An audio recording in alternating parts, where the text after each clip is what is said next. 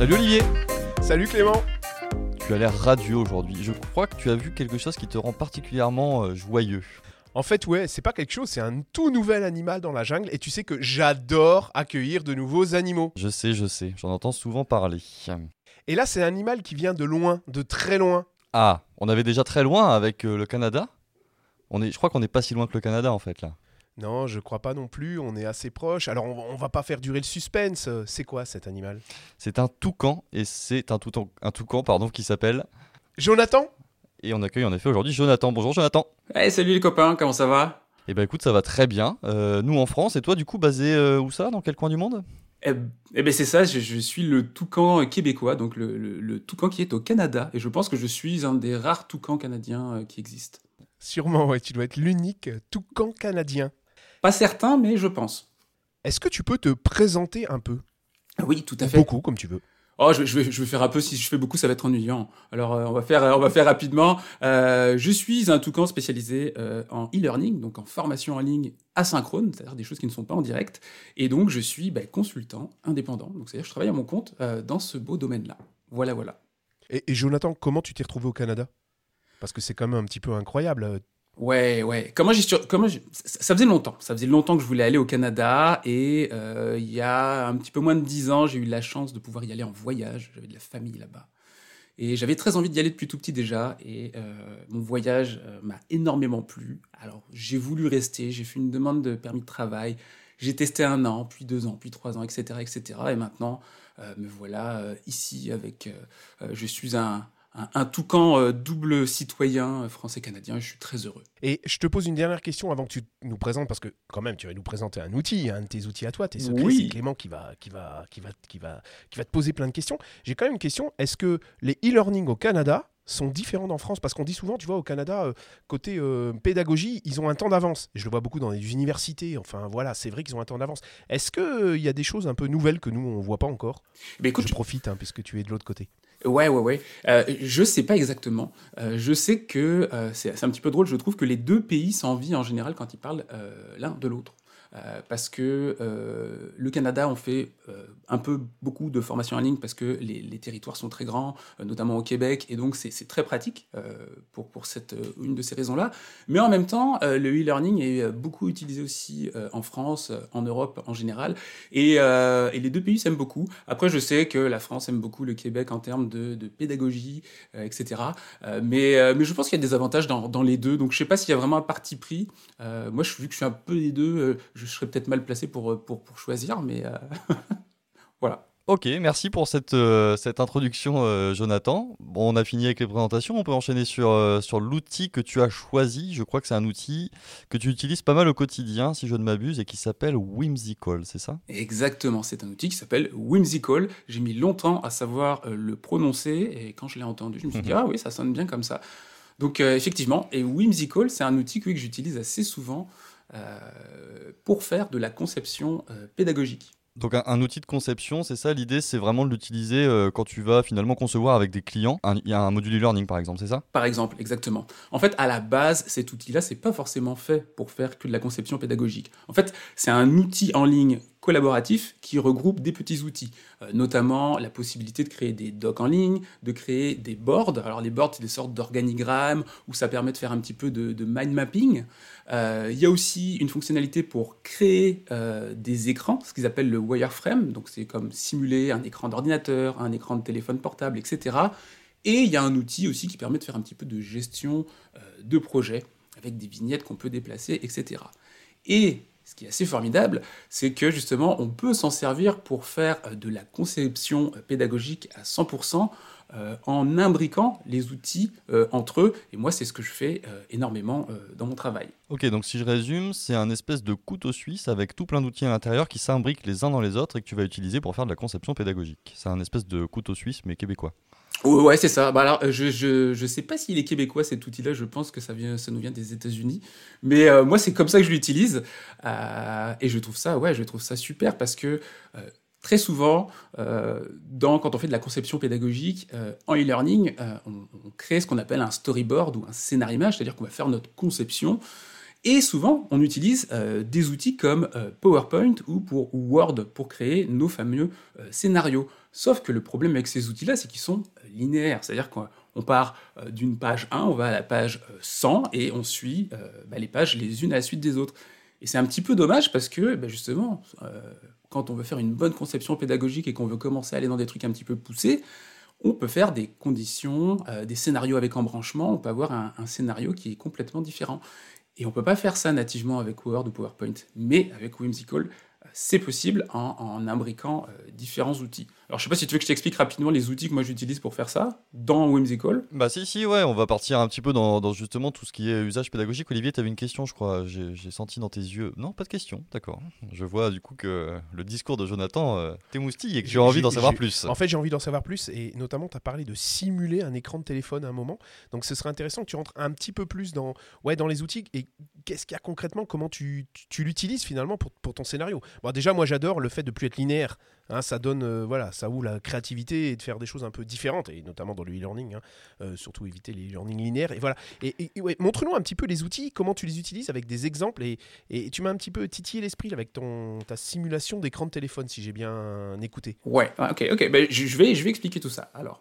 Euh, ben, l'outil euh, numéro un qu'on utilise, euh, qui, ça, s'appelle les boards maintenant, ça avait un autre nom avant, maintenant on appelle ça les boards. Et grosso modo, les boards, c'est ce qui permet de créer une sorte d'organigramme ou de mind mapping. C'est-à-dire donc de créer des, des, sortes de petites boîtes dans lesquelles on va donner des noms, on va faire des embranchements, etc. on va vraiment avoir une sorte de vue de dessus de notre formation. Des séquences pédagogiques qui vont s'enchaîner. Exactement. Exactement. Souvent, c'est des séquences pédagogiques. On, pourrait imaginer, pardon, dans un module e-learning, avoir, on arrive, une scène d'introduction, ensuite on a un menu qui va rediriger vers une scène 1, une scène 2, une scène 3, etc. Après, peut-être un quiz d'apprentissage, etc. Donc, on a ce premier outil qui nous permet de créer toute notre structure, notre, notre parcours pédagogique, etc. Donc, ça, c'est super bien. Après, le deuxième outil, euh, c'est le euh, wireframe. Et donc ça, c'est ce qui permet de simuler, entre guillemets, un écran, euh, comme je te le disais tout à l'heure. et l'avantage, c'est qu'on peut simuler, comme je disais, un écran de téléphone, ça peut être un écran d'ordinateur, ça peut être un écran de, ce qu'on veut, en fait, un, écran digital. Et on va pouvoir venir glisser des petits éléments dedans, donc mettre un bouton, mettre une image, mettre du texte, etc. etc. C'est ce qu'on utilise dans, si je ne m'abuse, le wireframe dans le design des sites web, non? Je me rappelle de, mes études d'ingénieur pédagogique multimédia où quand on, concevait, quand on concevait des sites web, on utilisait des outils spécifiques de wireframe qui est en gros un, je vais grossir le trait, mais un espèce de storyboard où en effet tu vas pouvoir mettre des petites icônes, des petits logos, des petits textes et placer tes éléments pour euh, étudier leur ergonomie. Exactement, exactement. Et ça, c'est pas des, euh, euh, c'est pas des vrais boutons. Hein. Ce qu'on crée, c'est vraiment on simule un écran. On dit, bah moi, mon écran, il va ressembler à ça. Je veux que l'image soit ici. Je veux que le texte il soit là. Je veux qu'on mette une vidéo à tel endroit, etc. Donc ça permet d'avoir un petit peu cette vue là. Donc c'est bien adapté pour la conception du e-learning. En fait, tu vas déjà un petit peu concevoir la vue de tes écrans en une première étape. Exactement, exactement. Et c'est ça qui est, qui est absolument génial.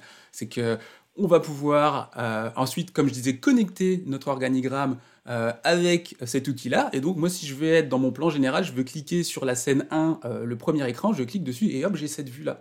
Et après, je peux retourner à mon écran global. Donc, c'est quand, même, c'est quand même super intéressant, je trouve. C'est génial en conception pour le concepteur pédagogique, mais aussi quand tu as ton commanditaire en face de toi pour lui montrer avant de rentrer vraiment dans l'outil Storyline ou d'autres outils de conception e-learning. Enfin, vraiment de production plutôt. Pardon. Exactement. Exactement, c'est exactement ça, euh, parce qu'il y a un, euh, aspect qui est, hyper important et hyper intéressant avec l'outil, eh c'est le partage et la collaboration. Euh, l'outil, il est vraiment, vraiment fait pour ça. Alors, soit on peut euh, partager euh, ben, sa création et la personne, elle peut venir dedans. Elle peut, on peut lui donner des droits à cette personne-là. On peut lui dire, bah, toi, tu vas juste commenter ce que je suis en train de faire avec des petites bulles de texte. Ou alors, tu peux éditer, si tu veux, donner les droits à, à, la personne, ton expert de contenu, ton client, etc., pour qu'il vienne faire des petites modifications, etc.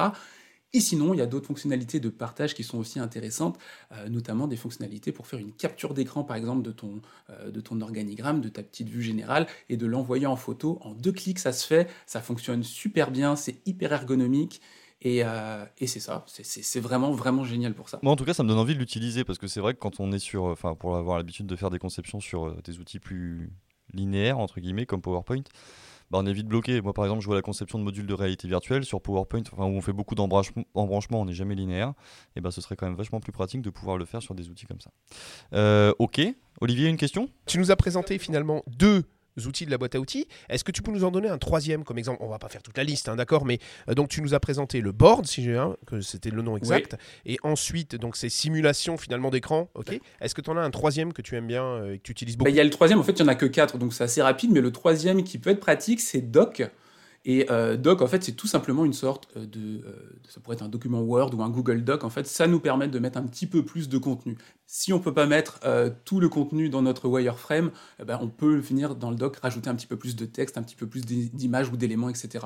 Bon, Jonathan, puisqu'il n'y en a que quatre, dis-nous le quatrième alors. Ben justement, euh, le quatrième, c'est l'outil de gestion de projet.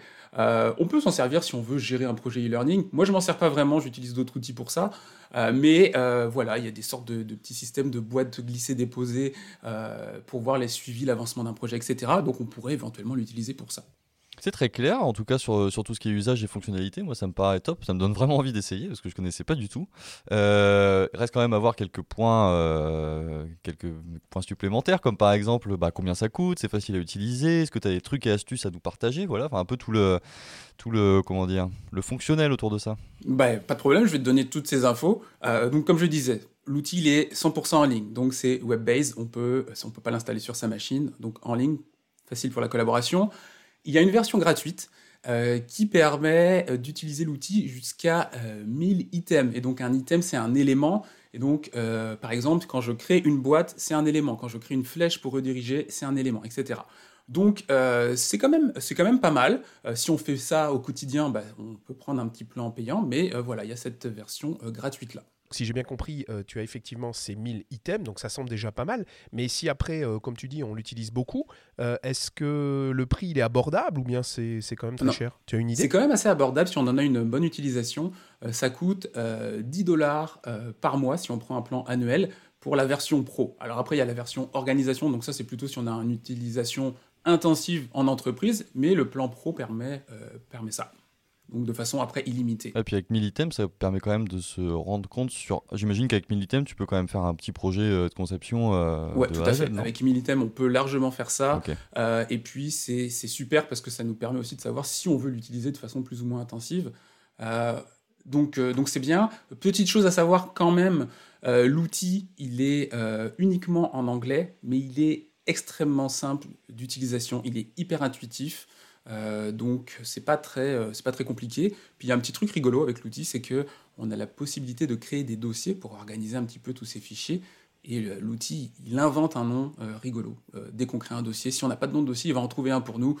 Ça va être des, des petits mots du quotidien, c'est drôle. Donc, donc voilà, mais ça, je vous laisserai la surprise de le découvrir. Eh ben, connaissant l'organisation des dossiers d'Olivier dans Google Drive, j'imagine pas le nom des dossiers. Bon, bref. Ok.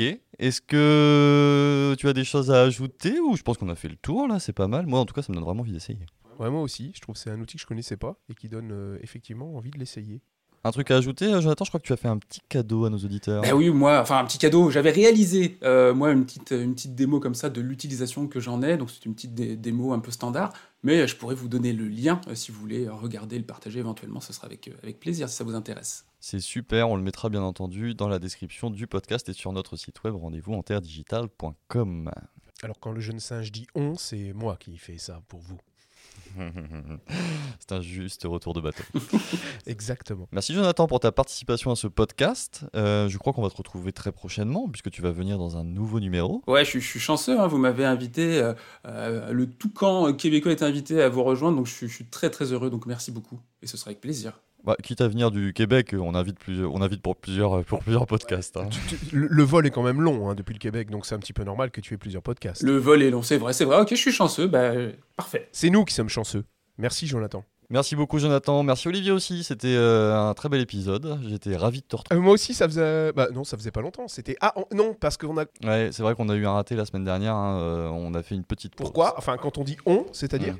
Oui, excusez-moi, j'étais au ski. Voilà, exactement. Donc, qui dit ski dit pas de podcast. Merci, John Singe. Oui, je t'en prie. Merci à tous en tout cas de nous être fidèles et on se retrouve bien entendu sur les réseaux sociaux, Facebook, LinkedIn et Twitter et sur notre site rendez-vous interdigital.com. À la semaine prochaine. À la semaine prochaine. Au revoir.